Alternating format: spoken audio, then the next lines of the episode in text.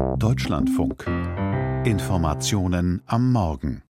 Gestern massive Raketen- und Drohnenangriffe der russischen Armee auf Zivilisten und die zivile Infrastruktur in der Ukraine. Mindestens sechs Menschen wurden getötet. Die ukrainische Führung meldet 81 Raketen, darunter auch sechs Hyperschallraketen. Einige konnten abgefangen werden.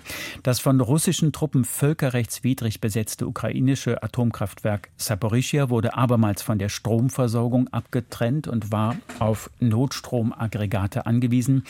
Nach wenigen Stunden wurde die externe Stromversorgung wiederhergestellt. Rafael Grassi, Chef der Internationalen Atomenergiebehörde, warnt, irgendwann werde alle Beteiligten das Glück verlassen. Gesine Dornblüt beobachtet für uns das Geschehen rund um Putins Angriffskrieg. Frau Dornblüt, wie verlief die Nacht? Es gibt heute Morgen keine weiteren Meldungen über neue russische Angriffe. Der letzte war gestern Abend. Die Stadt Soporizhia wurde noch einmal angegriffen. Auch dort war die Energieinfrastruktur das Ziel. Es wurde gestern bei diesem großen Angriff erneut das Stromnetz in zahlreichen Regionen beschädigt oder gestört. Und seit gestern laufen nun die Reparaturarbeiten. Das läuft relativ schnell, aber es sind noch weiter Menschen ohne Strom, teilweise auch ohne Wasser. Im Einzelnen ist es besonders schwierig, die Situation im Gebiet Jitomir. Da heißt es, die Reparaturen werden bis zu zwei Wochen dauern. Solange wird es immer wieder Abschaltungen geben. Die Stadt ist auch ohne Wasser. In Kharkiv ist es schwierig. Da rechnet man etwas schneller mit einer Stabilisierung. Und das Ganze ist ein Rückschlag, denn zuletzt war teils sogar wieder die Straßenbeleuchtung in den Großstädten angeschaltet worden, weil eben so viel Reparatur repariert worden war.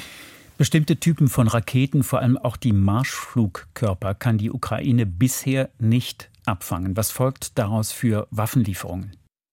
Ja, genau. Das Problem gestern war einmal, dass es eben sehr, sehr viele Raketen waren. Der Generalstab hat die Zahl jetzt nochmal erhöht auf mehr als 90 Raketen. Und es waren eben sehr verschiedene, nicht nur Drohnen dazu, sondern vor allen Dingen auch Raketen und Marschflugkörper, die die Ukraine technisch nicht abfangen kann mit dem Gerät, was sie bisher hat. Das sind insbesondere diese Kinjal Hyperschallraketen, von denen gestern sechs im Einsatz waren. Die sind eben sehr, sehr schnell und sie können die Flugbahn ändern und es sind bestimmte Marschflugkörper, die sehr niedrig fliegen, teils unterm Radar. Und da wird jetzt wieder diskutiert, was die Ukraine braucht. In Kiew ist das deutsche System Iris-T im Einsatz. Das wird hoch gelobt, aber hat eben eine Kinjal-Rakete nicht abwehren können gestern.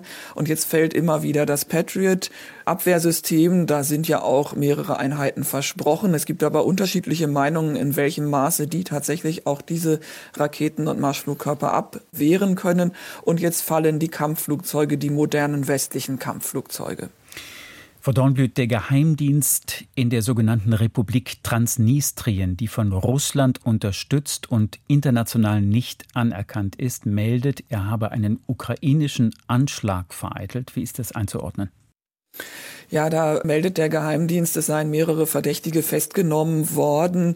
Sie sollen sogar gestanden haben. Die Republik Moldau, zu der ja Transnistrien gehört, die ist seit Wochen im Fokus im Zusammenhang mit dem Krieg gegen die Ukraine. Und es gab auch Hinweise, dass Russland Proteste in der Republik Moldau gegen die proeuropäische Regierung schürt. Präsidentin Maya Sandu hat im Februar Russland eben genau dieses vorgeworfen, dort einen Umsturz zu organisieren.